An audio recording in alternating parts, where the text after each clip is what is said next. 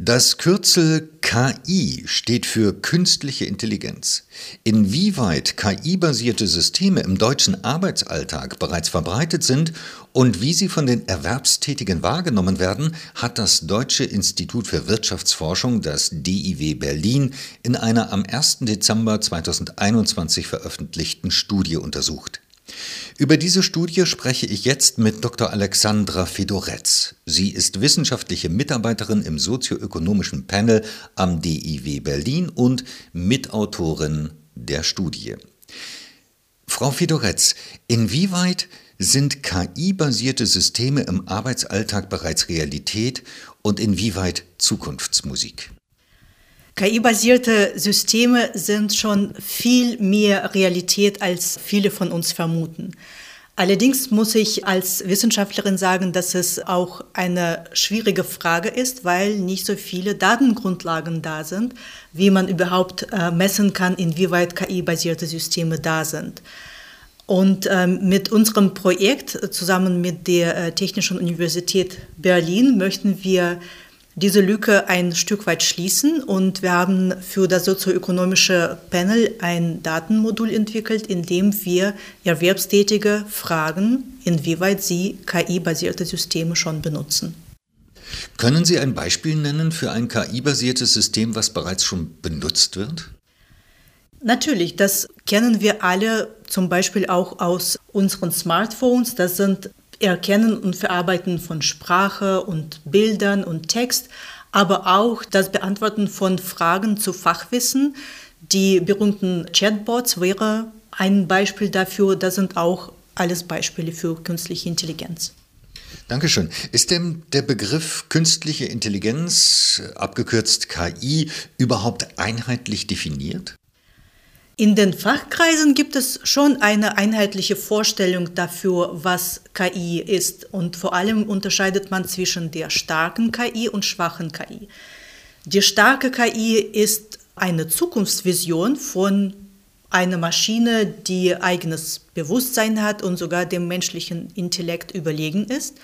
Und schwache KI ist eben das, was wir schon in der Realität betrachten. Das sind Programme, Algorithmen, die eben einzelne Tätigkeiten von Menschen, beispielsweise Spracherkennung, bereits ausführen können. In der breiten Öffentlichkeit allerdings ist das Problem, dass die Wahrnehmung der KI sehr viel mehr von diesem Zukunftsbild der starken KI geprägt ist als von den alltäglichen Anwendungen. Inwieweit ist den Erwerbstätigen denn die Benutzung von KI-basierten Systemen überhaupt bewusst? Es ist Erwerbstätigen nicht immer bewusst, dass sie KI tatsächlich in ihrer Arbeit bereits benutzen. Das machen wir fest an dem Vergleich von zwei Fragen. Zum einen fragen wir Erwerbstätige direkt, ob sie künstliche Intelligenz oder maschinelles Lernen in ihrem Arbeitsalltag benutzen. Und auf diese Frage ungefähr 20 Prozent der Befragten sagen, ja, das tun sie. Allerdings, wenn wir eine indirekte Frage stellen und eben nach einzelnen bereits existierenden Anwendungen der KI sprechen, eben Spracherkennung, Bilderkennung, Texterkennung, Beantwortung von Fragen zum Fachwissen, stellen wir fest, dass doppelt so viele, also fast 40 Prozent der Erwerbstätigen, eine von diesen Funktionen der KI täglich oder mehrmals täglich benutzen. Könnten KI-basierte Systeme in Zukunft tatsächlich die menschliche Arbeitskraft ersetzen? Und wenn ja, in welchem Maße? KI-basierte Systeme werden dafür entwickelt und integriert, um einige Aufgaben, die Menschen erledigen können, zu ersetzen. Gleichzeitig muss man sich eine Frage stellen, Beispiel Spracherkennung, ist alles, was mit Spracherkennung zu tun hat, überhaupt sinnvoll mit einer Maschine zu ersetzen? Und da ist natürlich die Antwort nein. Also es gibt sehr viele Hürden dafür, dass vieles, was KI theoretisch machen könnte, nicht digitalisiert wird. Das sind technologische Hürden, wirtschaftliche Hürden, soziale, ethische. Also KI wird ein Teil der Aufgaben übernehmen, aber bei weitem nicht alles.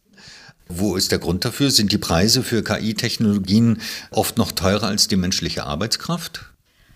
Tatsächlich sind Preise für Technologie ein wichtiger Faktor, der ganz oft übersehen wird. Man sieht das auch daran, dass Technologien nicht sofort überall ankommen, sondern es gibt bestimmte Firmen, die an Technologien arbeiten und die als erste diese Technologien sich leisten können und dann je preisgünstiger Technologien werden, desto verbreiteter werden sie. Also der Preis ist auf jeden Fall ein Faktor, aber es gibt auch andere Hürden, warum KI nicht überall ankommen und Menschen immer noch bestimmte Aufgaben erledigen, zum Beispiel weil einige Aufgaben auch so komplex sind, dass die Technik überhaupt noch nicht fähig ist, diese Aufgaben zu erledigen. Welche Bedeutung haben Ihre Ergebnisse für künftige digitalpolitische Entscheidungen? In unseren Ergebnissen wollen wir insbesondere zwei Erkenntnisse hervorheben. Zum einen wir wollen sensibilisieren, dass die Befragungen zur Nutzung von Technologien sehr abhängig sind davon, wen man fragt und wie man fragt. Also bestimmte Diskrepanzen in Antworten können allein durch die äh, Fragestellungen kommen. Zum anderen sehen wir, dass eben vielen Beschäftigten es nicht bewusst ist, dass sie mit der Technologie bereits arbeiten, die schon auf dem Markt ist und dass es einige Bereiche sind, wo KI und Menschen schon bereits eine gelungene Zusammenarbeit leisten. Und äh, diese Erkenntnisse sagen uns, dass wenn KI-Technologien noch weiter verbreitet werden, und das kommt bestimmt, braucht es zum einen mehr Aufklärung über Technologien, aber auch Weiterbildungen, damit eben mehr Menschen zusammen mit der Technologie arbeiten können und nicht von der Technologie verdrängt werden. Frau Fidoretz, ich danke Ihnen für das Gespräch. Ich danke Ihnen.